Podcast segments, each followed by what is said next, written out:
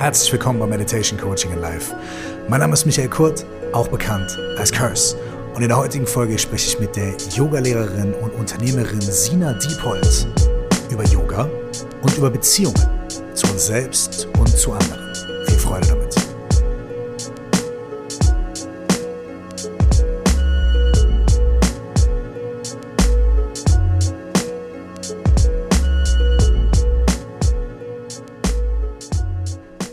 Viele von uns kommen auf eine der folgenden Arten zu Spiritualität, Yoga, Meditation oder Persönlichkeitsentwicklung. Entweder durch Neugier. Durch die Neugier auf mehr und auf ähm, neue Dimensionen in unserem Leben, auf neue Erfahrungen. Oder auf die zweite Art. Und die zweite Art ist durch Schmerz. Durch negative Erlebnisse, negative Erfahrungen, den Schmerz einer Trennung von einem anderen Menschen oder den Schmerz der Abtrennung von uns selbst, von unseren wahren Wünschen, unserer wahren Essenz. Beide diese Arten, auf die wir zu Spiritualität und all diesen Dingen kommen, sind Beziehungsfragen. Es sind Fragen danach, wie unsere Beziehung ist zu uns, zu anderen, zur Welt, zum Universum, zu unserer Essenz und weiß ich nicht, unserer Seele, unserem Inneren, was auch immer das ist.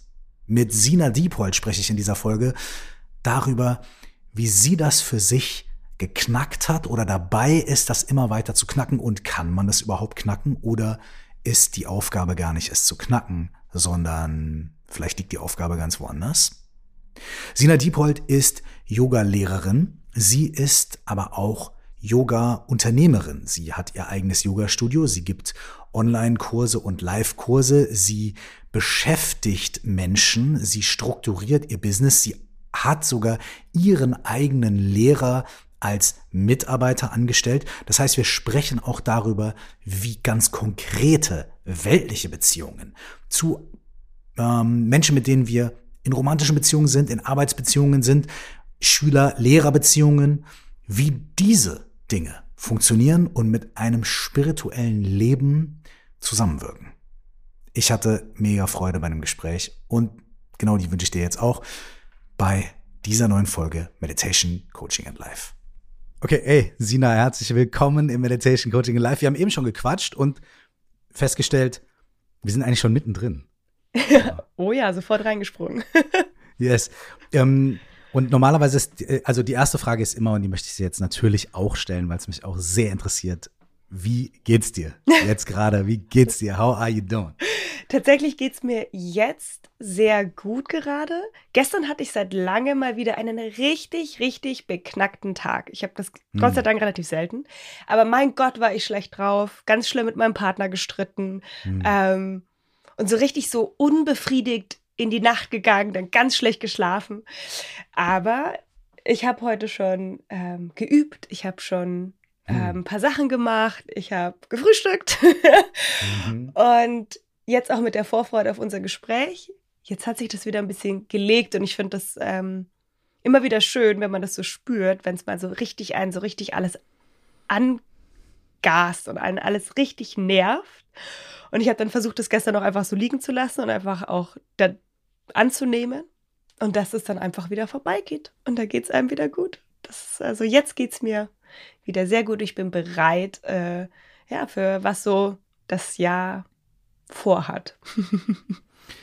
Ey, ich würde gerne direkt einhaken. Interessanter Punkt, weil du sagst, ähm, das liegen zu lassen, dass es wieder vorbeigeht. Ne? Der erste Impuls wäre ja zu sagen, okay, wenn du in einer Stresssituation bist, wenn du in so einer Konfliktsituation bist, was machst du? Was sind deine Tools? Wie löst du das auf? Und ist ja auch cool, ne? Aber du hast gesagt, ich lasse es liegen und es geht von alleine vorbei. Erzähl mir was darüber, bitte, wenn du hm. magst. Ja, mega gerne. Ja, es ist so, ähm, diese Reaktivität versuche ich immer wieder rauszunehmen aus Situationen, die wir als unangenehm titulieren. Also ob es jetzt in Schmerz ist oder schlechter Laune oder ein Problem, das uns vor die Füße geworfen wird, ein Hindernis, ja, also alles, was wir als unangenehm wahrnehmen. Erstmal ist das eine Bewertung von uns, ja. Ähm, und klar ist Schmerz nicht angenehm und ich tue mir das Schienbein anhauen und natürlich möchte ich, dass es dann vorbeigeht. Ähm, Aber im Endeffekt sagt ja mein Körper nur so, Achtung, nächstes Mal vielleicht ums Bett laufen, nicht versuchen reinzulaufen. Und das ist auch was sehr Yogisches, so ein bisschen mehr in diesen Frieden zu kommen mit dem Moment, der gerade ist, anstatt in so ein reaktives Muster zu springen. Das heißt, dass ich nicht sofort das, was da ist, erstmal bewerte als gut und schlecht. Und meistens will ich ja dann gut festhalten. Also meistens verpassen wir gut, weil wir Angst haben, dass es vorbeigeht. Und schlecht wollen wir wegschieben, weil wir wollen, dass es vorbeigeht. Was wir dadurch immer machen, ist den Moment verpassen. Die Momente des Lernens, die Momente des Wachsens, die Momente des Erlebens und des Seins. Und durch die, bei mir ist es vor allem auch durch die Praxis, also durch diese physische Yoga-Praxis, die ich ja sehr viel mache, ähm, dieses mit den Dingen auch mal einfach für ein paar Atemzüge sein, die unangenehm sind, mit dem Wissen, es geht ja sowieso vorbei. Also wenn ich gestern dann so super schlecht drauf war, da war nichts lebensbedrohliches. Ja, das war einfach ein Grand, wie man bei uns in Bayern sagt. Und deswegen, und ich konnte auch überhaupt nicht raus. Also ich hatte überhaupt nicht die Energie oder ich hatte überhaupt nicht den Antrieb, dann irgendwie aktiv zu werden, mich da rauszuziehen.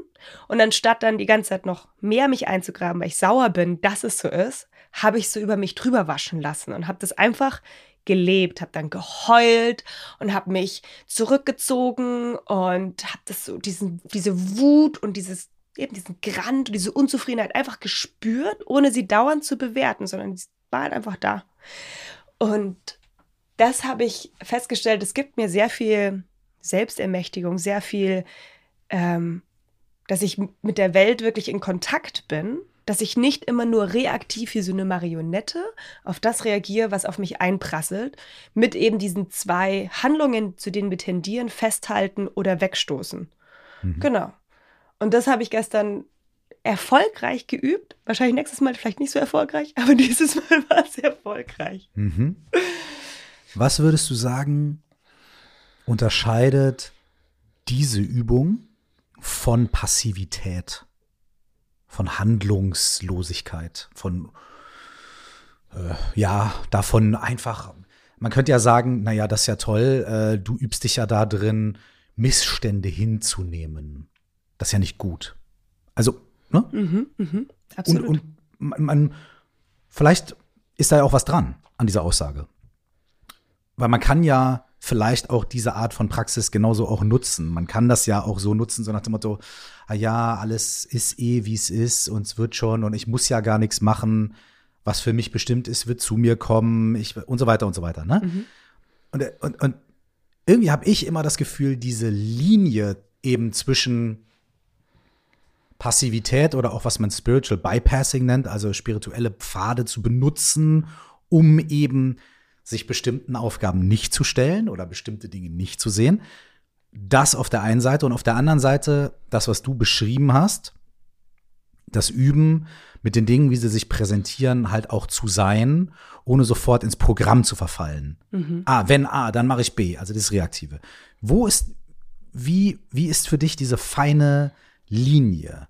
Ähm, musst du die für dich irgendwie austarieren? Musst du dich das manchmal fragen, so, ah, ist das jetzt das eine oder ist das das andere? Oder wie hast du ein Gefühl dafür entwickelt? Wie übst du das? Das ist eine schöne Frage, weil ich habe, also ich stehe da total ähm, hinter dem, was du sagst, weil wir nutzen das eben dann als, naja, ich kann ja sowieso nichts gegen die Umweltverschmutzung tun, deswegen mache ich halt auch nichts. So, also dass wir mhm. dann sagen, so diese, was du sagst mit Passivität, also dieses, naja, ich kann ja nichts machen oder mich dann da drin suhlen. Ja, das machen wir auch gerne. Ähm, es ist ein ganz, ganz, ganz schmaler Grad, weil für mich der Akt des erstmal Annehmens, was ist. Mhm. Also zu sagen, okay, da ist eine Umweltverschmutzung, okay, da ist mhm. Schmerz, okay, da ist Unwohlsein. Das Annehmen an sich der Situation als eine Tatsache ist ja etwas sehr Aktives. Das ist ja gar nicht passiv. Das ist ja wirklich so, genauso wie im Yoga nennt man das Santosha, also Zufriedenheit. Zufriedenheit mhm. ist für mich ein sehr aktiver Akt, weil zur Not finde ich immer irgendwas, was mir auf den Senkel geht. Ja? Ähm, aber zu sagen, es ist erstmal. Diese, dieses Annehmen ist bewusst und eben nicht unbewusst reaktiv. Und mhm. dann ist das der Boden dafür zu entscheiden, kann ich etwas aktiv gerade tun? Habe ich die Fähigkeit, in Aktion zu treten und zwar nicht in Reaktion, sondern eben in eine mhm. bewusste Aktion? Mhm. Oder habe ich keine Macht über die Situation und das Annehmen der Situation oder das mich aus der Situation entfernen ist das, was ich äh, tun kann. Und somit ist es dann doch aktiv, auch wenn es vielleicht nicht immer erstmal ein ähm, etwas machen ist. Mhm. So zum Beispiel, wenn ich eben sage, okay, ich, ich äh, habe mich damit auseinandergesetzt, was gerade in der Welt irgendwie losgeht, ist, irgendwelche Kriege und sonst irgendwas. Natürlich kann ich aktiv nichts mit der, gegen den Krieg in der Ukraine zum Beispiel tun. Aber ich kann erstmal annehmen, dass es so ist, anstatt dass ich in so Panik verfalle, in so einen Gedankenstrudel, oh Gott, was passiert und so eine Angstspirale, kann ich erstmal sagen, okay, es ist. Hm. Und dann kann ich schauen, okay, was kann ich tun und was kann ich nicht tun. Und was kann ich tun, ist zum Beispiel, ich kann spenden, ich kann mich informieren, ich kann jemanden aufnehmen und unterstützen. Das ist wirklich was, wo ich dann sage, okay, ich komme ins Handeln, aber aus so einem, aus so einem Ort des, des Friedens, des Annehmens dessen. Und dann kann ich viel besser in Interaktion damit gehen, was ist, anstatt dass ich in so einen, in so ein Hamsterrad komme und dann vielleicht auch noch mich so, so panisch zerdenke oder dann eben sage, na, ich kann sowieso nichts machen. Ähm, das finde ich immer so total spannend, dieses kurz mal innehalten, also so einen Raum schaffen zwischen dem, was außen auf mich einprasselt oder was mein Kopf an Gedanken kreiert über eine bestimmte Situation. Und bevor ich darauf reagiere, kurz mal innehalten und das annehmen. Mhm. Das ist und das ist sowas, was das, was ja Yoga uns verspricht, wenn wir regelmäßig mhm. meditieren, wenn wir praktizieren, dass wir somit bewusster werden. Das ist ja wirklich dieser schöne Moment, wenn man das mal checkt. So, okay, ich bin jetzt eifersüchtig auf jemanden. Anstatt dass ich mich dieser Eifersucht hingebe und dann so, also die hat mir das genommen oder der hat mir das angetan oder die, ne? dass ich kurz mal so innehalte und sage, okay, was ist denn wirklich? Und dann kann ich ähm, damit arbeiten und zwar bewusst, anstatt dass ich getrieben bin durch meine Muster, getrieben bin durch äh, das Gelernte, durch das Unbewusste. Und deswegen finde ich das sehr aktiv tatsächlich den Moment des Annehmens, weil der so ein bisschen der nahrhafte Boden ist für das, was danach kommt, anstatt sozusagen ins Blinde loszustolpern in Wege, die ich vielleicht schon kenne. Und es wird aber wie immer instrumentalisiert. Die Leute machen sich gern leicht. Das ist ja auch irgendwie verständlich. Das Leben ist ganz schön kompliziert. Was du genannt hast mit dem Spiritual Bypassing, so dieses, mhm. das kommt dann schon alles zu mir und so. Ja, das stimmt nicht. Und so meinen die das auch gar nicht eigentlich, die ursprünglichen Schriften oder auch die Yogis oder wer auch immer das alles so schön spirituell eben für uns schon aufbereitet hat vorher. Das meinen die nicht. Das machen wir nur aus den Sachen, weil wir es dann weil wir dann plötzlich wieder die Verantwortung abgeben können. Aber es geht immer um Verantwortung übernehmen für unser Sein, anstatt wieder zu sagen, so, ach, ich habe einfach reagiert. Ach, das kommt dann schon zu mir. Yoga will dich immer ermächtigen. Spiritualität möchte dich ja erkennen lassen, dass du, dass du Teil dieses großen Ganzen bist und nicht ein Fähnchen im Wind. Ähm, genau. Und es ist einfach, dass man sich selber vielleicht ertappt, wo man das instrumentalisiert, um äh, eher so ein bisschen in diese Opferrolle zu fallen oder mit dem Finger auf andere zu zeigen, ob das jetzt das, das Universum ist oder wirklich eine mhm. Person. Mhm. Ähm, sondern dass ich sagen kann, so, hey, I did my best. Und manchmal ist mein Best halt einfach passiv zu sein, weil ich nicht weiß, wohin mit mir. Und manchmal ist my best, es über mich drüber waschen zu lassen. Und manchmal ist my best, wenn es mir so dreckert geht, dass ich aufspringe, auf die Matte gehe und danach geht es mir besser. Aber mhm. da ist immer ein Moment von bewusstem Wahrnehmen, idealerweise gewesen. Hm. Erzähl mir, wenn du möchtest, ein bisschen davon, was dich dazu bewegt hat, überhaupt dich mit diesen Dingen zu beschäftigen. Ist es so, dass du schon ganz früh irgendwie gemerkt hast, irgendwie so, ey, da ist mehr im Leben? Oder äh, gab es bei dir irgendwie, war das ein langsamer Prozess, war das ein Wendepunkt? Also wann, wann ist so, Genau, wann, wann ist so ein bisschen so diese, diese Blüte aufgegangen bei dir so? Oder, oder, oder so ein Geruch von einer anderen Blüte zu dir gekommen, wo du gesagt hast, oh, da ist irgendwie was, das, das ist, äh, das ist interessant, kenne ich nicht, weiß ich nicht, was das ist, aber irgendwie, kannst du das irgendwie festmachen an irgendeiner Phase in deinem Leben oder an einem Erlebnis oder, oder, äh, oder, oder, oder gar nicht? Vielleicht war das wirklich, bist du da reingestolpert? Ähm, wie war das bei dir? Wie hat das, wie hat quasi dieser Teil deiner Entwicklung begonnen? Mm, durch Schmerz. Ganz klar durch Schmerz. Also ich hatte schon immer ein sehr glückliches Leben. Ähm, ich hatte schon, ich habe viel Glück, einfach sozusagen, mhm. wie ich auf diese Welt kam, in welche Situation ich geboren wurde. Ne? Ähm, einen sehr liebevollen Haushalt, mit liebevollen Eltern, mit von allem ist genug da. Und habe auch immer alle Möglichkeiten gehabt und durfte die alle ausschöpfen. Aber ich habe mir selber sehr viel Schmerz bereitet, vor allem durch, ähm, durch Liebe, durch Partnerschaften. Mhm. Und hab dann war immer in dieser Rolle eben, die ich beschrieben habe, diese Opferrolle. So, warum tun mhm. mir die das an? Ja, also so dieses dauernde Gefühl haben, man ist so, man hat die Dinge nicht in der Hand. Warum liebt der mich nicht so? Warum behandelt der nicht mich so, wie ich gerne will? Mhm. Ähm, das war bei mir einfach sehr stark geprägt durch eben diese Partnerschaften und habe dann so dieses Yoga langsam entdeckt. Also ich hatte das dann in meiner Tanzausbildung. Ich habe eine professionelle Tanzausbildung gemacht und da war mhm. Yoga ein Teil davon. Und es ist natürlich vom Bewegungsspektrum dieses Vinyasa einer Tänzerin natürlich sehr äh, zugetan. Also das ist ja sehr typisch mhm. oder das passt ja diese fließenden Bewegungen, Beweglichkeit, mhm. komplexe Bewegungen und so weiter. Und das fand ich natürlich super.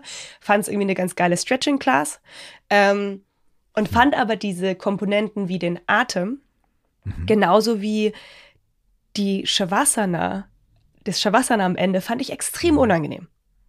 Das fand ich hm, richtig, hm, ich fand es ganz schrecklich. Ich wollte echt. Ganz viele Leute leben ja für Shavasana. Die sind so, okay, ich quäle mich durch die Yoga-Klasse, ich am Ende Shavasana machen kann. Hm. Nee, ich fand es ganz schlimm, dieses nichtstuende mhm. Rumliegen. Mhm. Und jetzt habe ich das ja in einem Tanzstudio gemacht und ja. das war ja noch nicht mal so wahnsinnig tief spirituell. Ähm, beziehungsweise ich habe es auch nicht gehört, wenn die Lehrerin damals was gesagt hätte.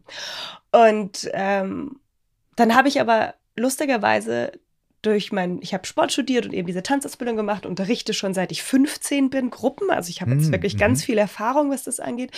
Und diese Lehrerin damals in meiner Tanzausbildung hatte dann gemeint, du Sina, ich bin jetzt eine Weile weg, möchtest du meine Yogastunde vertreten? Weil es eben als mhm wir hatten es eben als so ein Block bei uns in der äh, mhm. Tanzausbildung und sie war die Lehrerin, deswegen, ähm, sie wusste schon, dass ich ungefähr weiß, was ich mache, ähm, physisch gesehen. Ja, also ich mhm. habe das schon irgendwie intuitiv verstanden, wann man ein- und ausatmen soll, wie man so einen Flow ja, zusammen bastelt, das macht schon irgendwie alles Sinn.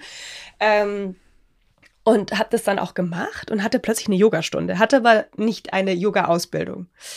Mhm. Und habe mir dann gedacht, so, hm, das macht schon Sinn, mal so eine Yoga-Ausbildung zu machen, einfach, dass ich das dazu bringen kann zu meinem, ich habe damals Fitness unterrichtet, ich habe damals Tanz unterrichtet und dann habe ich gedacht, Yoga, das macht einfach irgendwie Sinn da nochmal. Mhm. Und dann wurde mir das Herz ganz So als Skill, als genau. zusätzliches Skillset, ne? Genau, mhm. was man halt so an, das war halt in, auch in den Studios ganz in und dann habe ich ja auch mir gedacht, so ja, mhm. das macht ja auch irgendwie businessmäßig Sinn, das anzubieten. Es hat mir auch Spaß gemacht. Ja. Und hatte da schon so das Gefühl, so, hm, vielleicht kann ich da ein bisschen mehr lernen. Ich hätte Lust, mehr darüber zu lernen. Und dann wurde mir das Herz ganz schlimm gebrochen. Und mhm. ähm, war so, ich war wirklich, mein Gott, habe ich gelitten. Ich hab, da habe ich mir wirklich gesuhlt. ähm, und dann habe ich äh, entschieden, ich möchte den Klassiker machen. Ich will nach Bali abhauen. Habe irgendein Yoga-Teacher-Training gebucht. Das war mhm. nur ungefähr der richtige Preis. Das war in dem richtigen Zeitraum. Plus, es war nicht in Ubud, sondern in Canggu, mhm. weil ich habe damals gesagt, ja, ja, dieser spirituelle Kram, den brauche ich nicht. Ich, für mich mhm. hat das immer, war das immer in Verbindung mit Gott und der katholischen Kirche irgendwie. Für mich war Spiritualität mhm. nur in Verbindung mit dieser Institution der Kirche. Und ich habe das nicht ganz verstanden, was das eigentlich ist. Und fand irgendwie Spiritualität total doof und bin aber dann da nach Bali, weil das war eben diese Flucht vor dem Schmerz mhm. und dachte so, geil, da lerne ich Handstand. Ähm, das wird bestimmt super cool. Ja. War natürlich anders. Sonne, bisschen was leckeres essen, so. Genau, genau. So ein bisschen Urlaub mit Unterhaltung. Ja. und eben weitermachen, weil ich natürlich durch meine Tanzausbildung hatte ich halt fünf Stunden Training am Tag. Mir hat das Spaß gemacht, dieses sehr physische. Mhm. Habe aber dieses Teacher-Training nicht wirklich durchgelesen und bin in einem mhm. sehr ruhigen Training gelandet. Wir haben nicht so viel pra Practice gehabt. Ähm, es war sehr viel Sitzen am Boden. Und dann haben die angefangen, die ganze Zeit über so Sachen zu reden wie, wir sind alle eins. Ähm, ja, dieses, du bist nicht das Opfer, sondern du kannst dein Leben selber kreieren, diese Dinge. Und dann habe ich, es hat dann angefangen, so ein bisschen zu rattern in mir. Und da habe ich irgendwann gedacht, so, mhm. vielleicht ist es ja nicht ganz so ein Käsekuchen, was die da reden. Mhm. Und habe meine Muster entdeckt und habe selber entdeckt, wie ich mich so hart definiert habe, dass ich mir gar keinen mhm. Raum mehr gegeben habe, mich zu verändern. Und äh, dieses klassische, okay, ich bin so und so, so und so. Genau. Und das und das ist für mich mhm. und das ist, das ist nicht für mich. Genau. So. Also eine, eine, eine, quasi, wenn du sagst, du hast dich sehr definiert, halt wie so ein recht recht fixiertes Selbstbild. Total. Vielleicht. Ich habe gesagt, Sina, okay. Sina ist nicht spirituell. Ähm, mhm. Sina feiert nicht gerne. Sina hat auch immer nur feste Beziehungen. Jetzt war ich ja plötzlich mal Single. Das war ich davor, mhm. bis seit ich 14 war nicht mehr. Da war ich dann 25, 26. Mhm. Und das war dann total krass, weil plötzlich war dann war ich alles nicht mehr, was ich sonst bin und habe das auch wurde da so ein bisschen reinges liebevoll reingestoßen und habe mich dem dann einfach geöffnet. Mhm. Und plötzlich muss ich zugeben, ich war in meinem Teacher Training ein bisschen viel feiern. ähm, das war so ein bisschen meine Befreiung, die ich gebraucht habe. Also ich war dann irgendwie immer im Changu da im Old Mans, das kennen dann die Leute, die da schon mal waren und habe dann da gefeiert und habe mit irgendwelchen Surfern rumgeknutscht. Und dann um 6 Uhr morgens stand ich wieder auf der Yogamatte und habe gechantet. Ähm, und im Nachhinein ist das gar nicht so ein spirituelles Training gewesen, aber für mich ein guter Einstieg. Und dann plötzlich hat es angefangen zu rattern. Und es war so spannend, weil ich dann auch gemerkt habe, dieser Philosophielehrer, der mich sehr beeindruckt hat, der hat die ganze Zeit Sachen gesagt, die meine Eltern schon immer zu mir gesagt haben, ich aber da nicht hingehört habe. Nur halt irgendwie auch anders. Und dann sagt das natürlich so ein Dude in Bali, dann glaubt man das mhm. halt auch mehr. Und es war wirklich dieses fast schon Klischee. Ich kam vollkommen für mich, vollkommen mhm. verändert wieder. Ich hatte plötzlich eine Welt entdeckt und hatte plötzlich das Gefühl, dass ich jetzt die Fähigkeit hatte, mein Leben zu gestalten und nicht eine Marionette bin, die mit der Strömung irgendwie so mittanzt wie so ein Treibholz auf einem reißenden Fluss, sondern dass ich die Fähigkeit habe, in diesem reißenden Fluss ja, zu entscheiden, wie ich das denn navigiere.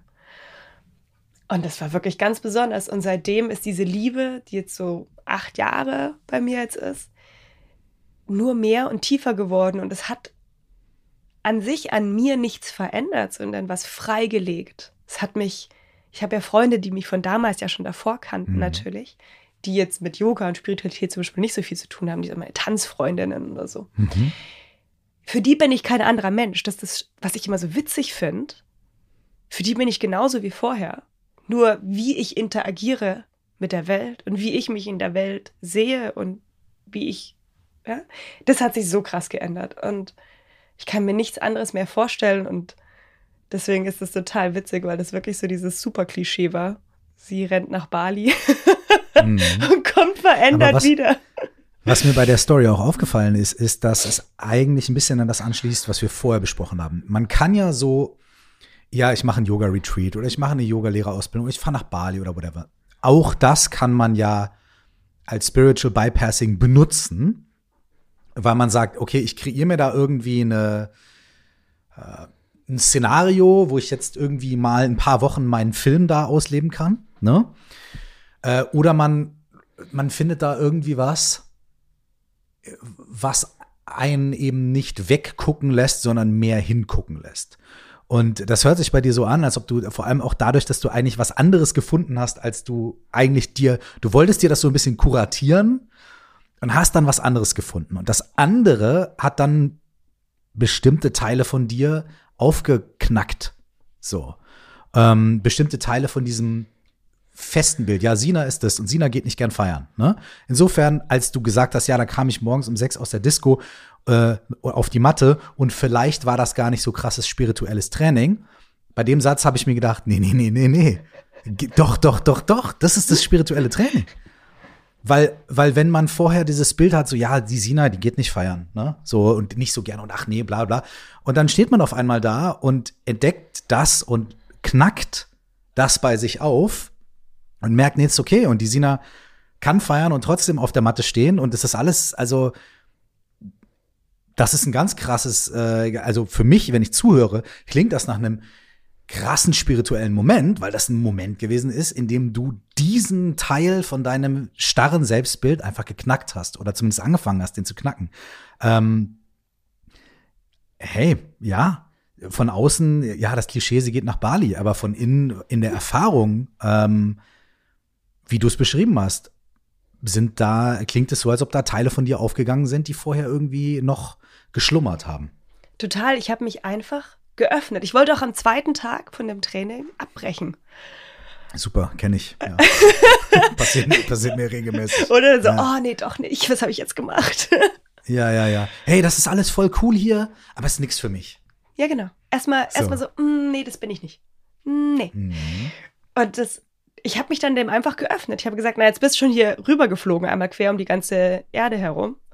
Sollst jetzt irgendwie vier Wochen alleine auf Bali rumtingeln, ist jetzt auch nicht wirklich die Option. Ähm, mhm. Deswegen habe ich dann gesagt, na gut, jetzt öffnest du dich dem einfach mal. Und vor allem auch dieses mal so ein ganz anderer Space, Leute, die einen nicht kennen. Ich hatte immer, wenn ich im mhm. Ausland gelebt habe, was ich ein paar Mal gemacht habe, ich habe mal in Kanada gelebt, in mal in New York mhm. und auch in ähm, Südafrika.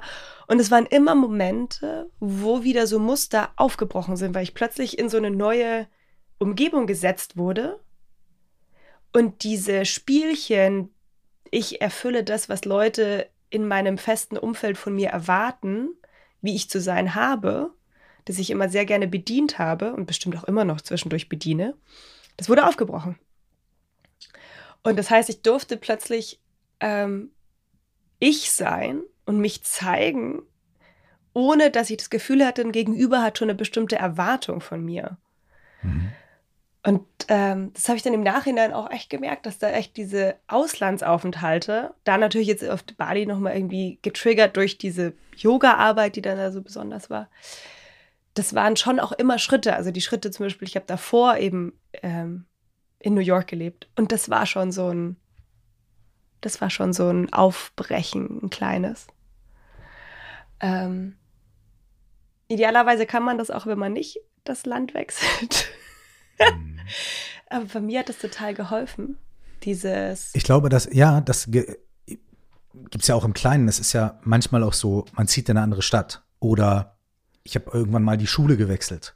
Mhm. So. Und allein das kann schon ein Riesending sein, denn man kommt in eine neue Klasse und die Kinder dort lernen dich neu kennen, so wie du jetzt in dem Moment bist und wie du dich wie du dich verhältst. Und die tragen nicht irgendwie die letzten fünf, sechs Jahre schon mit sich, ah ja, der hat ja schon immer und der war ja damals und so weiter und so fort. All das kann ja schon ganz krasses. Man ist natürlich vielleicht, also natürlich ist man nicht auf einmal ein komplett anderer Mensch, aber wenn sich der Kontext verändert, hat man die Chance, glaube ich, gewisse Teile von einem selbst, die man sonst so zeigen muss, tragen muss, um eine Erwartung zu erfüllen, die einfach mal zu entspannen, wenn man die gerade, wenn man keinen Bock auf die hat und vielleicht andere Teile, die mal unterdrückt worden sind oder die gar nicht so gefragt waren, die, die auch mal irgendwie auszuleben und so. Also ich glaube, dass so ein Szeneriewechsel und oder auch für manche Menschen alleine zu verreisen. Und es muss ja nicht gleich, also wundervoll Bali, ne? Aber es kann ja auch sein, irgendwie Holland oder whatever, so, ne? Einfach mal alleine zu verreisen, in einem anderen Kontext zu sein. Ähm, diese Herausforderung sich zu stellen. Es kann sofort, sofort ganz andere Teile von einem herausholen, so absolut. Voll. Okay, du bist dann zurückgekommen aus Bali und warst so, okay, das ist eine neue Welt. So. Und dann, ähm, was hast du dann gemacht? Hast du gesagt, pass auf, ich gehe jetzt in, in, in die Yoga-Studios, die in meiner Nähe sind und guck mir das an und hab Bock? Oder, oder was, was war so dein, dein Anschluss dann? Mm, tatsächlich habe ich diese Yogastunde, die ich eine Zeit lang vertreten habe, die mhm. habe ich dann fest bekommen. Also es war mhm. dann meine Stunde. Also ich hatte dann schon irgendwie eine Yogastunde, die ich regelmäßig gegeben habe. Ähm, und ich habe einfach gemerkt, das macht mir ganz, ganz, ganz viel Spaß. Dieses Yoga-Unterrichten, das das tut mir so gut und ich habe natürlich immer noch sehr viel getanzt. Ähm, mhm. Und habe das aber dann immer mehr gemacht, dass ich immer mehr auch Yoga unterrichtet habe. Ich habe einfach, ich habe damals ja wirklich hauptberuflich, bin ich von Studio zu Studio gerannt und habe irgendwie mhm. irgendwas zwischen 15 bis 28 Kurse pro Woche gegeben. Ah, krass. Das, das, in Tanz, Yoga, also in verschiedenen Disziplinen quasi. Genau, also Tanz, Yoga, Bar, also Workout. Mhm. Ja. Plus von, ich hatte damals auch dann so Teenie-Tanzgruppen, dann hatte mhm. ich Privatkunden, Kundinnen und Kunden. Ich hatte eben offene Stunden in großen Studios, also wirklich so das ganze Spektrum. Ähm, habe es auch geliebt. Es war ein bisschen anstrengend, mhm. aber Mitte 20 kann man das ja. und habe aber gemerkt, dass dieses Yoga einfach immer mehr Raum bekommen hat. Und tatsächlich, was dann passiert ist, war wieder Schmerz. Und zwar hatte ich einen sehr gravierenden Bandscheibenvorfall in der. Halswirbelsäule. Also ich habe wirklich, das habe ich, also es war sogar dann schon so zwei Jahre später. Ich habe dann meinen jetzigen Partner kennengelernt. Wir waren zusammen irgendwie in Südafrika und haben da gemodelt und das Yoga wurde immer präsenter in meinem Leben. Ähm, und dann, weil auch so nach New York war es für mich sehr schwierig, in die Münchner Tanzszene zurückzukehren. Das, wenn man so im Mekka ist des Tanzes mm. für die Stile, die ich mag. Und dann so in München ist dann so ein bisschen so, pff, ja. Mhm. Also da habe ich dann irgendwie nicht mehr so richtig zurückgefunden in meine Tanzroutine. Mhm. Und deswegen hat Yoga halt war sehr viel einfacher, sehr viel zugänglicher. Mhm. Und dann hatte ich eben so schlimme Schmerzen, dass ich nicht mehr mich bewegen konnte. Also ich musste alle meine Kurse absagen. Sprechen war unangenehm, weil es in der Halswirbelsäule war. Mhm. Ähm, ich konnte nicht mal mehr im Liegen schlafen, weil ich solche Schmerzen hatte. Mhm. Also ich musste im Sitzen schlafen. Und das war echt noch mal, wo so eine so eine Identifikations äh, Ego-Kopf mir in einer Art und Weise abgeschlagen mhm. wurde. Dieses diese Körperlichkeit, diese vollkommene mhm. Fixierung und Abhängigkeit von mhm. meinem, meiner Fähigkeit, mich zu bewegen, ja. von meiner Fähigkeit, physisch zu sein. Das wurde mir richtig der Teppich unter den Füßen so mit einer Wucht weggezogen und plus ganz schlimme Schmerzen. Also wirklich so durchgehend, so Nervenschmerzen gehen ja auch nicht weg und Morphin war jetzt für mich in dem Moment keine Option. Also so schlimm mhm. war es Gott sei Dank noch nicht, ja. aber ich habe wirklich so damals gefühlt wochenlang, ich glaube, es waren vielleicht zwei Wochen, bis das sich so ein bisschen beruhigt hatte, ähm, wo ich wirklich so vor Schmerzen die ganze Zeit nur versucht habe, wenn ich jetzt in der Position bin und mich keine Millimeter mehr bewege, mm. dann habe ich keine Schmerzen. Und dann hat so die Nase gejuckt und denkst du so, ah. Und das war für mich dann nochmal so ein riesiger Schritt, weil da habe ich dann Tanz gehen lassen aus meinem Leben. Mhm. Und dann wurde diese, dieses Loch, weil ich habe mich immer als Sina die Tänzerin identifiziert. Mein Partner kennt mich gar nicht als Tänzerin, was total komisch ist. Ähm, habe ich dann gefüllt mit Yoga. Aber eben durch diese Verletzung habe ich dann extrem viel meditiert. Mhm. Und das hat mir wahnsinnig geholfen, ähm, diesen Heilungsprozess zu gehen. Und ich habe jetzt, ist es vier viereinhalb Jahre her. Und ich mhm. lebe seit ein paar Wochen, Monaten das erste Mal wieder schmerzfrei, also vollkommen. Ich meine, hatte immer so Episoden, hatte ich dann immer mhm. wieder. Mhm. Und das ist total krass, was jetzt einfach dieses, diese Beziehung mit Bewegung, diese Beziehung mit mir, wer bin ich eigentlich, Spiritualität, äh, das hat sich nochmal so krass geändert, wieder durch diesen Schmerz. Also wir sind ja ein bisschen mhm. doofe, wir Menschenwesen. Wir lernen ja vor allem, wenn wir eine geklatscht bekommen. Ja, und das war dann so danach. Und dann bin ich halt dadurch noch tiefer eingesaugt worden in mhm. diese spirituelle Welt, in die Welt des Yoga. Und fühle mich da einfach auch so wohl und ich merke halt einfach, wie viel mir das gibt, wie viele Antworten, wie viele Möglichkeiten durch das Leben zu navigieren, wie viel Verbindung zum Leben das mir gibt. Und das ist wirklich ganz, ähm, ganz arg bereichernd. Und wenn ich zurückblicke, waren das eben vor allem immer wieder sehr schmerzhafte Momente, die das so katalysiert haben, also die das so losgestoßen haben. Hm. Wenn du ähm, war das auch ein schmerzhafter Moment, als du dich entschieden hast, quasi dein eigenes Yoga-Studio zu gründen? Weil da, da, das ist ja die Transition dann irgendwann passiert, oder vielleicht war das auch gleichzeitig, dass du von Klasse zu Klasse zu Klasse gehüpft bist in anderen Studios. Aber du hast ja dein eigenes Studio, Kale Cake in München, äh, wo du dann wiederum andere Leute hast, die dann dort auch unterrichten und so weiter. Das heißt, du hast so ein bisschen ähm, die Rollen auch geschiftet oder bist in eine Rolle auch neu rein. Wodurch ist das entstanden? Also wie, wie, wie, wie kam, wie kam bei dir dieser Wunsch oder die oder die Ambition oder wie auch immer man das nennen möchte, da zu sagen, okay, ich mache jetzt mein eigenes Ding. Ich, da, da, gründet man ja auch. Das ist ja auch ein Business. Da muss man ja auch irgendeine Abrechnung machen und äh, einen Steuerberater oder eine Steuerberaterin haben und so weiter. Und was, wie war so dieser Prozess? Was hat dich da, also was, wie bist du dazu gekommen und wie war dieser Prozess für dich? Was hat dich da unterstützt? Was hat dir geholfen dabei?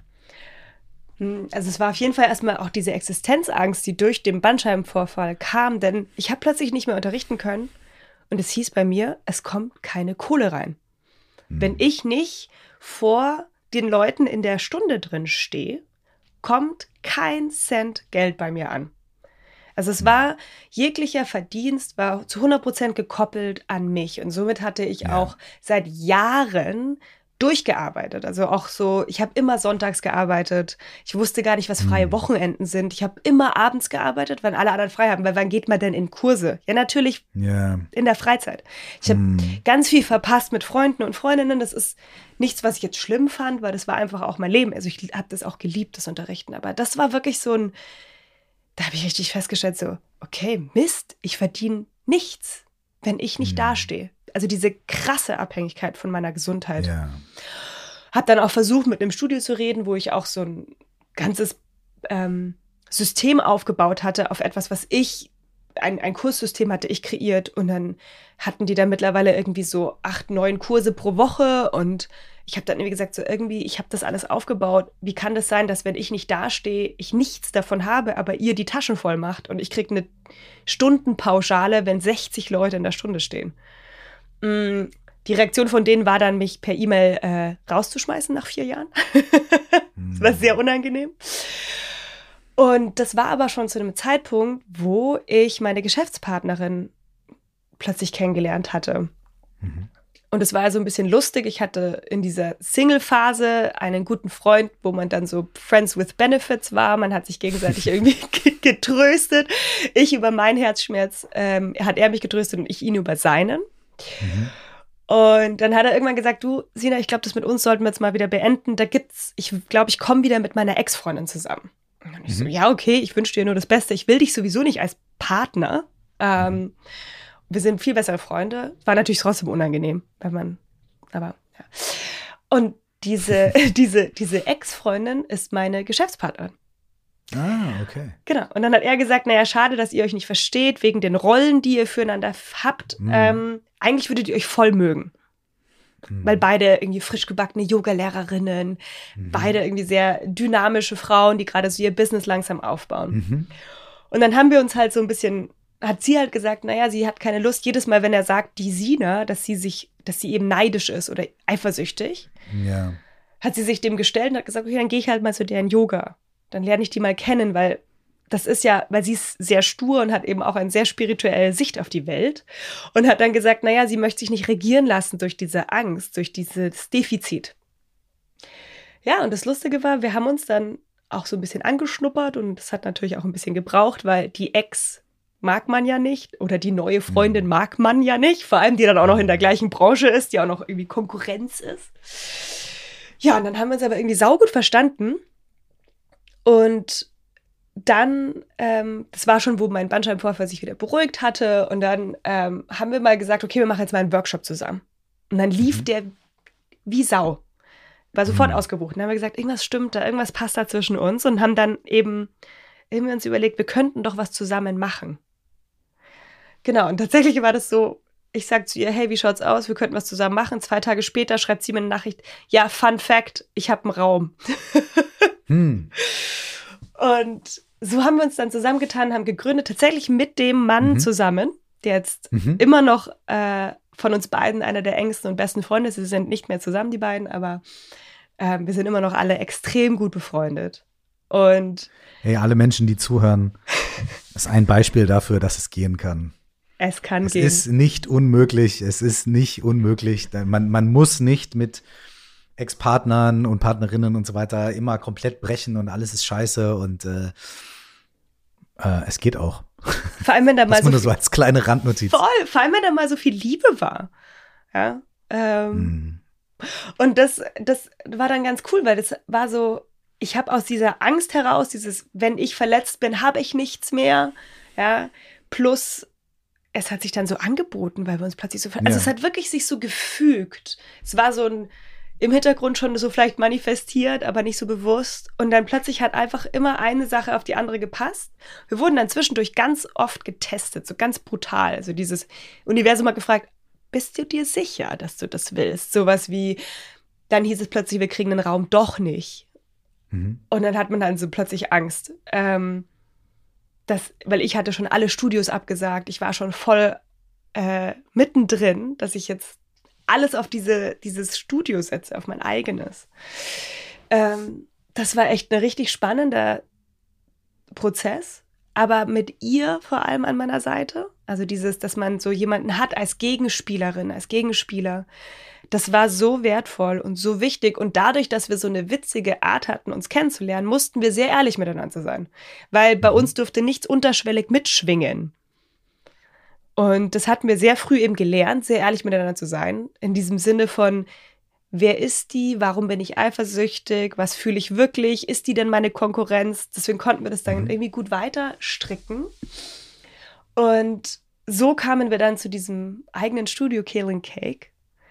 Und das hat sich weiter einfach so entwickelt. Also er ist nicht mehr Teil von Kaling Cake. Ähm, er hat dann irgendwann äh, sich auf seine Sachen konzentriert. Und jetzt sind wir eben wir zwei. Und dann war immer wieder, wenn Herausforderungen kamen, haben wir daraus schöne Sachen kreiert. Und das ist unglaublich schön, weil ich war noch nie so frei, obwohl ich, und das hattest du ja auch gefragt am Anfang, als wir gegründet haben, hatte ich panische Angst, Hm. dass meine Freiheit plötzlich weg ist. Also, dass ich so gebunden bin an einen Ort. Weil, Mhm. Ja, ah, ja, ah, jetzt, äh, so wie, okay, jetzt haben wir, jetzt zahlen wir Miete, jetzt müssen wir den, die Bude voll machen und ich muss da jetzt im Zweifelsfall delivern, ich bin, ne, so. Mhm, genau. Und vor allem auch diese Abhängigkeit voneinander. Also wir haben ja beide, unsere Existenzen hängen vollkommen voneinander ab. Und das ist ganz Mhm. Habt spannend. ihr eigentlich verschiedene Rollen in der Konstellation? Also würdest du sagen, die eine Person ist mehr dafür, die andere Person ist mehr dafür, dann macht ihr beide alles oder wie habt ihr das? Ähm, da, weil das finde ich nämlich immer eine sehr interessante Frage bei solchen Unternehmungen. Ähm, und da gibt es die verschiedensten Modelle oder die verschiedensten Ausprägungen. So, wie, wie, was ist da, was ist so dein, euer Best Practice? Ja, tatsächlich ist es ganz toll, weil wir sind sehr konträr in unserem Wesen. Also wir ergänzen uns perfekt. Ähm, Aber wir haben die exakt selben Werte. Also wir haben die gleichen Wünsche, Werte und wir reflektieren das auch sehr viel. Also dass wir immer wieder drüber reden, so was wollen wir eigentlich mit dieser Firma erreichen? Was ist der Purpose der Firma für uns? Und das ist gleich. Aber Sophia ist zum Beispiel ein sehr introvertierter Mensch. Ich würde jetzt sozusagen, sagen wir mal, im Berufsbereich bin ich sehr Mhm. extrovertiert. Privat eher so eine Mischform. Aber äh, berufsmäßig bin ich sehr extrovertiert. Wir nennen mich immer Showpony. Ich bin immer so ein bisschen die raustrabt mit dem, mit dem Glitzerpuschel auf dem Kopf. Und Sophia ist so das Brain im Hintergrund, weil die ist eine ganz intelligente, strukturierte Frau, die sehr schnell Sachen versteht. Also sie hat sofort die Finanzen übernommen. Sie war sofort diejenige, die die Buchhaltung gemacht hat. Das machen wir alles Gott mittlerweile nicht mehr selber. Aber sie ist immer noch so ein bisschen CEO und ich bin halt so Aushängeschild. ähm, und das Spannende war, das hat aber dann irgendwann auch dazu geführt, dass wir uns wieder eingesperrt gefühlt haben. Sie immer in dieser Hintergrundrolle, obwohl sie auch gerne im Vordergrund steht, mal. Ja? Und ich die ganze Zeit in diesem Druck, dass ich aus Output machen muss, dass ich da sein muss, dass ich sichtbar bin. Und da hatten wir dann tatsächlich auch Paartherapie miteinander, weil wir das wieder bearbeiten mussten. Also das ist einfach eine krasse Beziehung. Geschäftspartner ist so, wir behandeln die halt wirklich wie eine Beziehung. Wir- Oh, darf ich kurz da einhaken? Ja, Ihr seid zu einer klassischen Paartherapie gegangen. Ja? Ja. Und habt, habt dem Therapeuten, der Therapeutin gesagt, also wir sind ein Paar, aber auf geschäftlicher Ebene können wir hier auch. So nach dem Ja. Motto. Genau. Super geile Idee. Und es war auch, weil es war auch eine emotionale Sache, weil die Emotionen sind ja Teil von der Sache. Wir sind voneinander abhängig finanziell. Das ist vielleicht sogar unangenehmer manchmal Hm. als einen Liebespartner oder Partnerin, weil wir sind total, also unsere Existenzen sind so abhängig voneinander, dass da trotzdem diese Emotionen die ganze Zeit mitspielen. Dieses Mangelgefühl, machen beide genug? Was ist, wenn die jetzt aber Urlaub nimmt und ich nicht? Habe ich jetzt mehr Geld reingebracht oder sie? Also da können ja Mhm. viel mehr so Mhm. unterschwelliges Tamtam reinfließen. Plus es ist unser Herzensprojekt. Also wir stecken ja wirklich unser Herz und unsere Seele in diese Firma hinein. Und dementsprechend haben wir dann auch im Themen immer wieder gehabt, wo wir dann aneinander geeckt sind. Oder wo wir uns eingesperrt gefühlt haben. Oder wo wir unzufrieden waren. Und dann in diesem Gespräch miteinander, das ist ja auch eben bei Paaren oft so, dass man dann irgendwie an seine Grenze stößt und einfach Input von außen braucht. Jemanden, der gute Fragen stellt, der einen Raum hält. Und dann hatten wir eben die Idee, ähm, obwohl Sophia selber Psychologie studiert hat, ähm, Coach ist und ähm, da wirklich eigentlich mich schon seitdem wir zusammenarbeiten auch ähm, durchcoacht, Mhm. haben wir dann eben diese Therapeutin aufgesucht und das war ganz äh, befreiend. Wir haben beide ganz schlimm geweint, obwohl wir beide eher Hm. nicht so viel miteinander weinen. Also wir sind Mhm. sehr, wir haben einfach so eine ganz spezielle, ganz tolle Beziehung.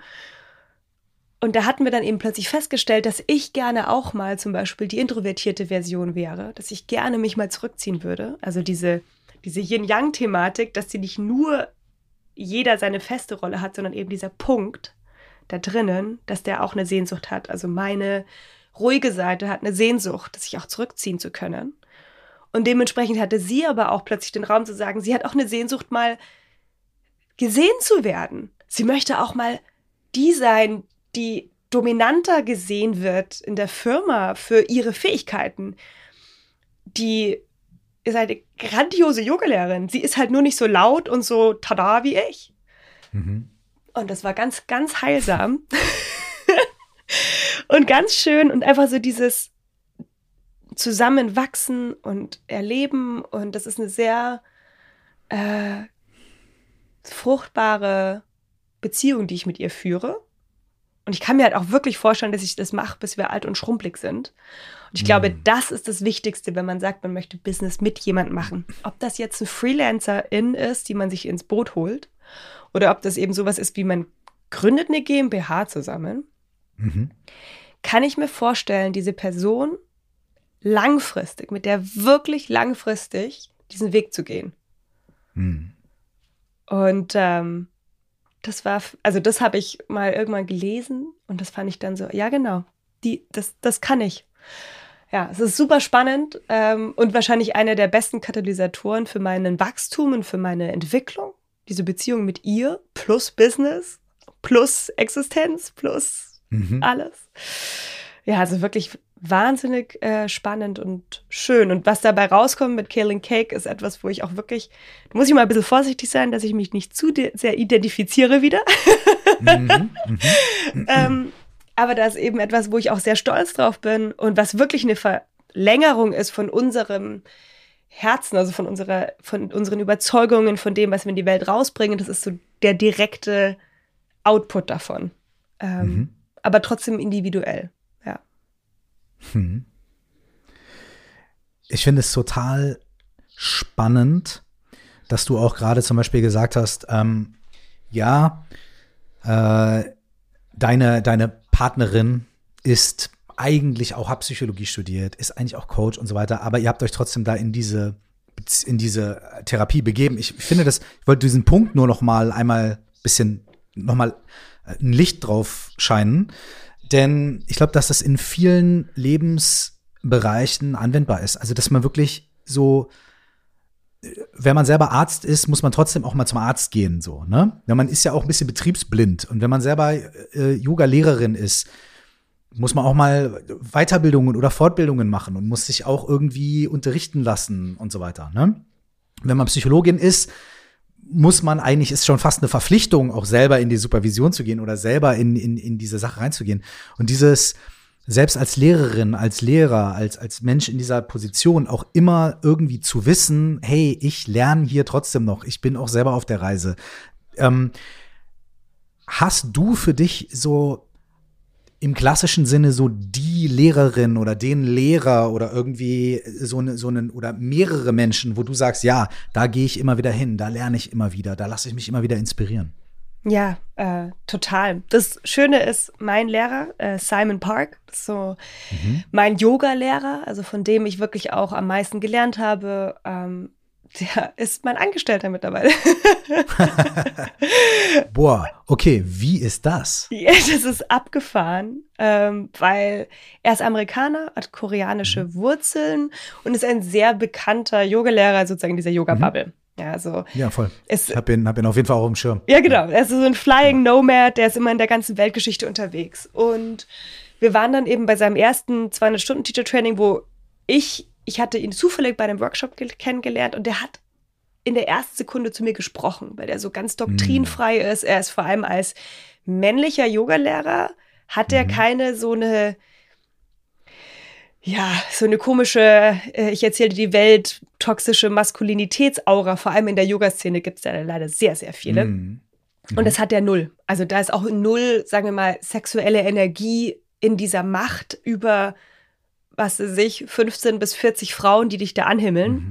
sondern mhm. der hat da so eine Fähigkeit, ähm, das vollkommen rauszunehmen und einfach Lehrer zu sein und wirklich ähm, zu versuchen, dass es dir gut geht. Er ist so Servant, mhm. also wirklich so, der dient dem Yoga und ähm, den Menschen, die bei ihm in Yoga sind. Und äh, dann fand ich den ganz toll, habe so viel davon erzählt. Da waren wir noch so am, wir wissen noch nicht, wir finden uns ganz gut, lernen uns gerade kennen und sind aber gerade beide frisch Yoga-Lehrer.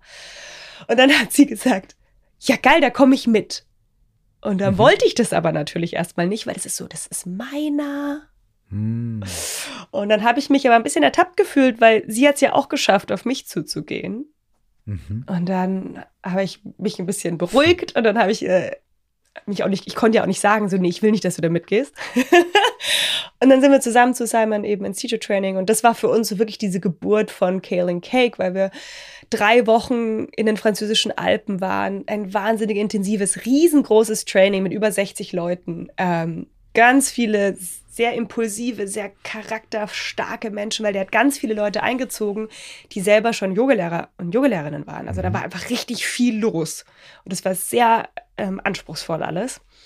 Ähm, und da haben wir uns halt beide tief in diesen Mann verliebt. Wir waren wie so die absoluten Streberinnen in der ersten Reihe gesessen, wirklich so wie so an seinen Lippen gehangen.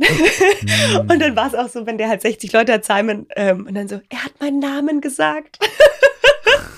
das ist so lustig. Obwohl er da wirklich auch voll der entspannte Typ ist, aber man macht das ja dann auch aus sowas, gell? Mm.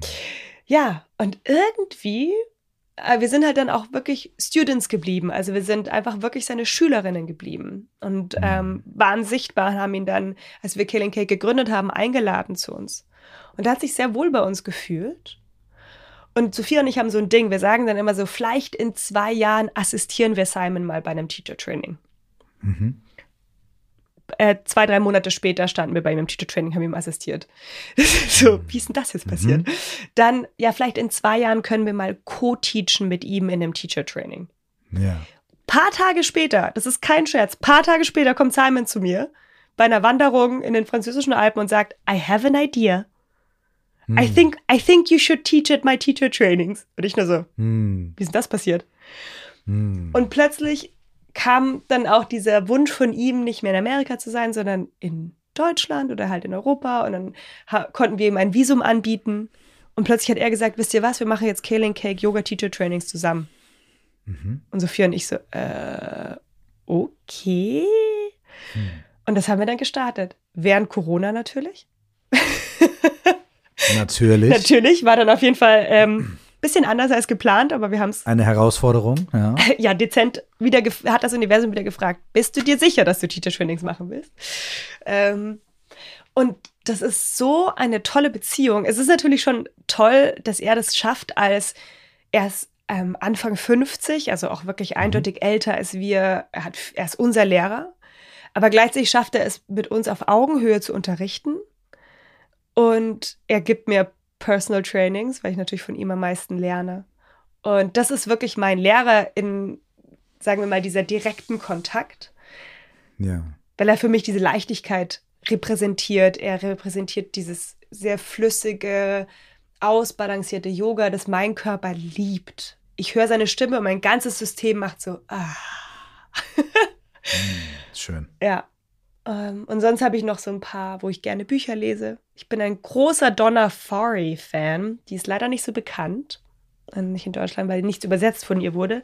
Aber die ist eine ganz tolle amerikanische Yogalehrerin, weil Frauenstimmen sind ja auch eben im Yoga nicht so prominent. Wenn man so die Klassiker anschaut, sind es ja immer Männer, weil es einfach damals auch mhm. zu der Zeit mehr war. Ähm, ist Donna Farey für mich auch jemand, die ich sehr viel lese, weil sie sagt, mhm. sie hat so einen Satz gesagt, der mich total, der für mich so sich mein Leben eingebrannt hat. Sie hat gesagt, Yoga doesn't make life easier. Mhm. It makes you easier with life. Ja, das sind vielleicht so zwei, die mir ganz wichtig sind. Hm. Die sozusagen diese klassische Lehrerrolle haben. Und dann mhm. je, jeder Mensch, der so einem über den Weg stolpert, manchmal, oder Tierchen, können ja auch immer Lehrer sein, erwünscht oder unerwünscht. ja. Yes. Ich würde ich würde gern mm, ohne, ohne, ohne unbedingt das riesige Fass aufzumachen, obwohl, wenn es aufgeht, geht's auf. Aber du hast eben so eine interessante Sache angesprochen, nämlich ähm, in dem ganzen Gespräch, was wir bisher geführt haben, ging, ging es auch viel, es geht viel um Beziehungen. Es geht viel darum, wie wir irgendwie uns, die Beziehung mit uns selbst haben, wie wir mit anderen Menschen Beziehungen haben, dass Beziehungen Katalysatoren sind, dass Beziehungen auch krasse Wachstumsmöglichkeiten sind, dass Beziehungen aber auch total schwierig sind und sehr viel Schmerz hervorrufen können. Und das ist in einer Geschäftsbeziehung, das ist in einer, in einer Liebesbeziehung, in der Beziehung zu dir selbst, aber es ist halt auch in so einer Lehrerinnen, Schülerinnen Beziehung. Das ist ja auch nochmal eine ganz eigene Dynamik.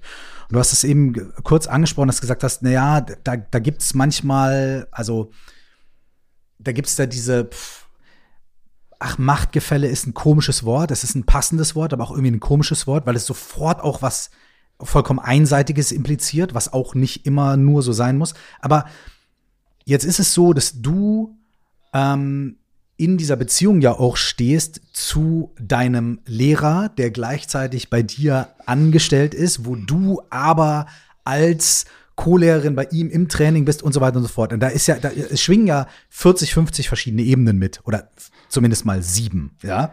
Ähm, und dann, dann auch noch mit deiner äh, mit deiner Geschäftspartnerin, die wiederum die Ex-Partnerin und so weiter, ne?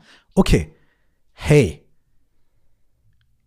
Wie gibt's irgendwie eine Form von Best Practice? Irgendwas, wie man sagt, hey, in diesem, in dieser krassen Gemengelage von Beziehungen, von, von Menschlichkeit, ja, von, von Abhängigkeit, aber in verschiedene Richtungen, von Lehrerin, Schülerin in verschiedene Richtungen und mal ist man eher Lehrer, mal ist man eher Schülerin, mal ist man eher und so weiter.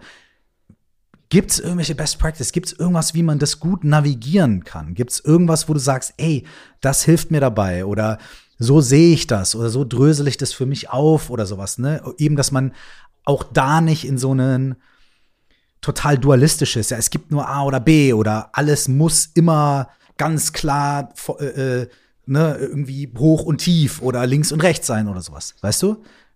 Weil das Leben ist ja nicht so einfach. Das Leben ist ja, wie man jetzt da merkt, da kann man, wenn man an einem Faden zieht, öff, äh, äh, gibt es an sieben verschiedenen Stellen Knoten. Weißt du? Wie, wie navigierst du das? Und gibt es da irgendwas, was, was, was, was wir lernen können von dir? Schön, dass du das da so raus, rauspickst, also was dann so hängen bleibt bei so Gesprächen. Das, ähm Oh, da ist ganz viel mehr hängen. keine, keine, keine Angst, aber ich finde es einen interessanten und wichtigen Punkt, mhm. weil der uns ja oft begegnet. Ne? Aber das ist auch tatsächlich kein leichter Punkt. Also ich hatte das schon oft in meinem Leben, dass vor allem Freundinnen meine Schülerinnen sind. Oder mhm. meine Mama ist auch meine Schülerin. Mhm. Mhm. Also immer wieder dieser plötzliche Wechsel, ja, wie du sagst, so dieses, welche Rolle habe ich jetzt? Oder ich hatte auch schon eine Freundin, die war Schülerin, Dann war mhm. sie Geschäftspartnerin, nicht so eng wie mit Sophia. Aber mhm. Sophia war auch nie meine Schülerin zum Beispiel. Das war immer auf Augenhöhe. Und plötzlich, und dann war sie noch Freundin. Und es ist dann immer ab und zu eben sehr kompliziert geworden, weil mhm. sich's vermischt hat. Also erstmal dieses, es ist nicht so leicht. Es ist wirklich kompliziert, dieses, weil jede Beziehung hat ja irgendwie so ein bisschen andere Erwartungen, man hat eine andere Rolle, man kommuniziert vielleicht auch anders miteinander. Ja. Also es ist auf jeden Fall ähm, anspruchsvoll. Und das Ding ist, ich glaube, es müssen beide Seiten ähm, reflektiert damit umgehen können. Also wenn jetzt, mhm. Ich, also wenn ich zum Beispiel in, in Situationen, ich hatte mit Sophia eben so eine Situation, wo wir die Probleme hatten mit diesem privat befreundet sein und meine mhm. Erwartungen, die ich dann plötzlich an sie hatte in diesem privaten Spektrum und dann aber die wieder diese Geschäftsbeziehung, wo wir sowieso dauernd miteinander zu tun hatten. Und sie hatte dann immer irgendwie mit ihren Freundinnen und hatte so ihre privaten Freundinnen und ich war dann immer so, ich hatte die Erwartung, dass ich da dazugehöre oder dass ich da eingeladen werde. Wurde ich aber nicht. Mhm. Und das war richtig schwierig. Da mussten wir uns sehr einmal damit auseinandersetzen. Ähm, mhm. Und ich musste vor allem von meiner Seite mich hinsetzen und sagen, okay, was ist denn da gerade irgendwie ein Bedürfnis, das nicht gestellt wird? Oder was projiziere ich auf diese Rolle oder diese Beziehung, die wir in dem Spektrum haben? Und was, was passt und was passt nicht? Also es war wirklich viel Reflexionsarbeit oder ist es auch immer wieder. Und ähm, mit Simon zum Beispiel ist es total spannend, dass es ja auch so ein bisschen zwei gegen eins ist auch oft. Also dass Sophia und ich, auch mit, sprachlich, er spricht kein Deutsch, er ist Amerikaner. Mhm. Dass wir aber auch immer wieder sozusagen an, wir, wir, tendieren dazu, wenn dann irgendwas schief geht, erst so ein Wildfang. Ja? das sind immer die wilden Sachen los. Und wir zwei strukturierte deutsche Mädchen dann ab und zu etwas an die Wand äh, äh, geraten mit, mit seinem Wildsein und seinen mhm. Ideen. Und dann ist der so schwer zu, zu, so, zu strukturieren, obwohl er das will, aber es ist halt nicht seine Natur. Und dann sind wir oft so zwei gegen einen. Und dann einfach, was mir krass hilft, ist einmal dieses Bewusstwerden, dass es verschiedene Rollen gibt also dieses zu sagen, okay, also diese Person ist auf der anderen Seite vielleicht irgendwie ähm, mein Lehrer, aber dann gleichzeitig ist es auch irgendwie mein Kollege. Und dann ist es auch noch mein mhm. Angestellter und mein Freund. Mhm. Und ich musste jetzt nicht hart trennen, aber erstmal so dieses, ich werde mir dieser, das ist dem bewusst, dass es sehr komplex ist.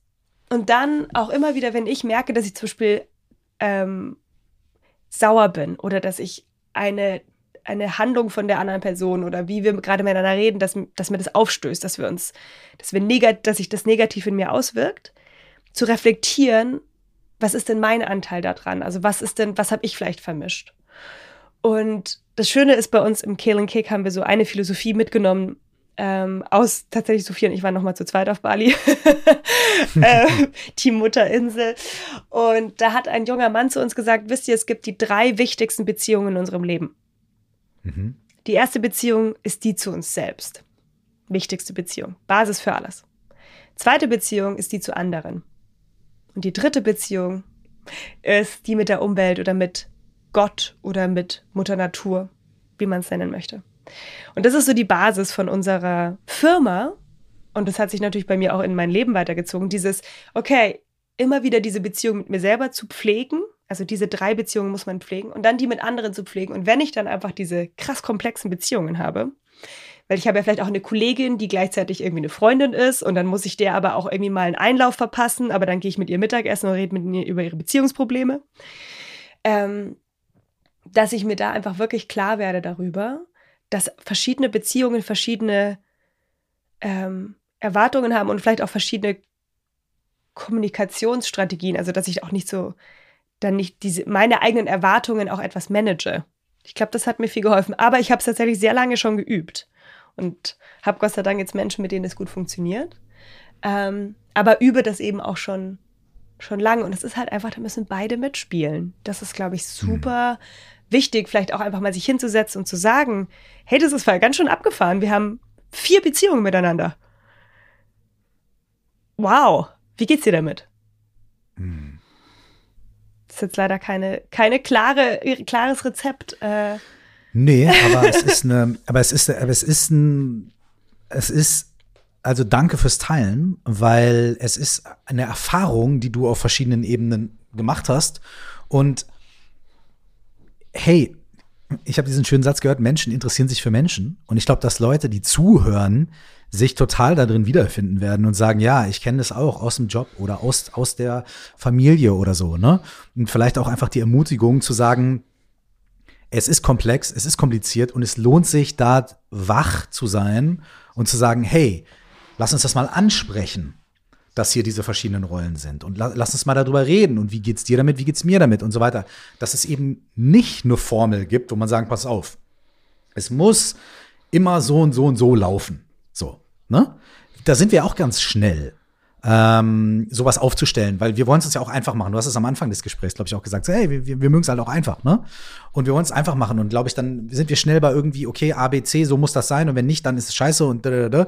sondern dazu zu ermutigen. Also ich fühle mich da jetzt ermutigt, äh, einfach bewusst und wach mit meinem eigenen Gefühl da umzugehen und zu sagen, ey, da gibt es zwei, drei verschiedene Ebenen. Lass uns die mal auseinanderdröseln oder lass mal drüber reden oder lass uns mal gucken, wie, wie, wie sehe ich das, wie siehst du das? Und äh, in diesem Dialog zu bleiben. So, so habe ich das jetzt gerade von dir gehört. Und das finde find ich super, inspirierend. Ja. Mega schön. Ja, es lohnt sich wirklich. Also ich finde das, diese, diese vielschichtigen Beziehungen, die bei mir sehr offensichtlich sind, ein paar. Ich finde es voll schön, dass meine Mutter, zu der ich gehe, wenn ich halt einfach meine Mama brauche, Mhm. Die Fäh sie hat auch die Fähigkeit, mhm. in meine Yogastunden zu gehen und sich voll dem hinzugeben, dass sie in dem Moment von mir lernt. Also, dass sie ja. meine Schülerin ist. Und das finde ich so cool, dass meine Mama so ein krasses Vorbild für mich. Sweet. Weil sie auch immer. Respekt an deine Mama. Voll. Und sie sagt dann auch immer, ja, ja, die Sina ist mein Guru. Und ich so, Mama, sag das doch nicht. Das ist süß. Sehr süß, sehr wertschätzend. Mhm. Sehr wertschätzend. Absolut. Ja. Schön. Hey, ich habe es bei dir im Podcast schon gesagt und dir persönlich auch gesagt. Ähm, als ich zum ersten Mal eine Yogastunde von dir gesehen habe, das war natürlich auch ein bisschen äh, in einem anderen Rahmen, aber das war auf dem Wanderlust Festival in München, glaube ich. Und da bist du mit den Menschen aus deiner Schule auf die Bühne und hast eine krasse Energy versprüht und mit den Leuten geteilt. Das war laut und, und voller Bewegung und es war gleichzeitig total still und, äh, und tiefgehend. Es war super inklusiv. Äh, es war so, dass ich das Gefühl hatte, wow, alle Menschen, die da jetzt gerade nicht nur vor der Bühne stehen, sondern am Platz sind, also ich stand ja neben der Bühne quasi, die sind da jetzt irgendwie inkludiert. Ähm, ihr habt sowohl krasse Freude als auch echt äh, tiefe Substanz versprüht dort auf der Bühne. Und ich habe das unglaublich zu schätzen gewusst, weil ich das Gefühl hatte, du hast jetzt, du hast so ein bisschen witzig gesagt, so ja, das weiß ich nicht, das Showpony oder sowas. Aber ich hatte das Gefühl, dass da der Aspekt von, ja, man macht da was auf einer Bühne, aber ganz wenig Ego hatte, sondern viel mehr so, nee, wir nutzen diese Bühne, um eben was zu bewirken. Und das fand ich wahnsinnig, wahnsinnig cool. Und das ist mir bis heute total in, in Erinnerung geblieben. Und ich weiß das total zu schätzen bei dir, und deswegen freue ich mich total, dass du dir Zeit genommen hast, hier zu sein und das auch zu teilen mit den ganzen Menschen, die, die zuhören, den Spirit, aber auch diese, diese Offenheit und aber auch zu sehen, man kann einen Purpose zusammenbringen mit Business. Ne? Man kann ähm, sich auch den schwierigen Emotionen wie Eifersucht oder bla bla bla bla annähern und sie aufcracken. Äh, man kann auch starre Selbstbilder immer mal wieder in Frage stellen und dann kommen neue und das ist auch okay. Und dann stellt man die wieder in Frage und mal klappt's besser und mal nicht. Und so hat das Gespräch angefangen und ähm, das ist auch das, was ich mir da mitnehme. Ich weiß es wahnsinnig zu schätzen und ich weiß, ihr bietet ja auch Online-Klassen an. Ne? Das heißt, selbst Menschen, die nicht aus München und Umgebung kommen, können da mal reinschnuppern und können einfach mal gucken, was ihr macht und vielleicht sich ein bisschen von dieser Energy auch äh, als Inspiration mitnehmen. Alle Links packen wir in die Show Notes, aber ich würde gern abschließend nochmal an dich übergeben. Gibt es noch was, was wir vergessen haben? Gibt es eine, gibt es eine Website, die wir, die wir noch teilen sollen? Gibt es noch, also natürlich können wir auch noch über 500 andere Sachen sprechen und lass uns gerne auch noch einen Teil 2 machen. Aber jetzt zum Abschluss, ähm, wenn, wenn die Leute mit dir in Kontakt kommen wollen, wenn du noch was mitgeben möchtest, äh, dein Buch, dein, deine Website, was auch immer es ist, äh, the stage once again is yours. Oh, wow. Kurs, danke für diese Worte. Ich weiß gar nicht, wohin mit mir, aber es ist sehr schön und ähm, genau das, was ich hoffe, was auch das, was ich mache, meine Arbeit, auf welchem Kanal auch immer man sie erfährt, ähm, mein Sein dazu beiträgt, dass die Leute sich gesehen fühlen und irgendwie ein Stück besser.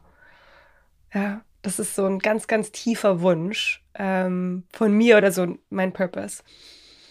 Und ja, danke. Also, was vielleicht äh, schön ist für alle, die jetzt sagen, oh, ich habe jetzt ein bisschen Lust auf Yoga. Tatsächlich haben wir auch das Online-Studio einfach sieben Tage vollkommen for free testen. Danach ist auch kein Abo, das von alleine losläuft. Einfach Spaß haben, sieben Tage. Super. ähm, uns kennenlernen, mein Team und mich. Kale Cake steht ja für den Weg dazwischen, also mal Grünkohl, mal Kuchen. Mhm. Weil du einfach genau so, wie du bist, einfach in Ordnung bist. Und du kannst mal Grünkohl sein. Ja, das Leben hast du im Griff und isst gesund und trinkst Wasser und dann bist du halt mal Kuchen, gehst feiern, bist krantig auf der Couch und tust Chips essen. Das ist beides in Ordnung. Und ich glaube, das ist so mal so, ähm, was mir ganz wichtig ist. Und ich bin dir einfach mega dankbar für dieses schöne, inspirierende Gespräch, für so viel Raum, den du mir geschenkt hast. Und ähm, bin ganz erfüllt. Perfekt. Ich danke dir.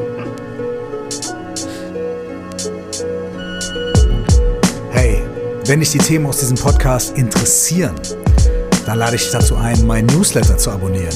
Da findest du jede Woche neue Inspirationen, Quotes, Verweise zu ganz vielen Themen rund um Meditation Coaching in Life, aber auch zu meiner Mucke.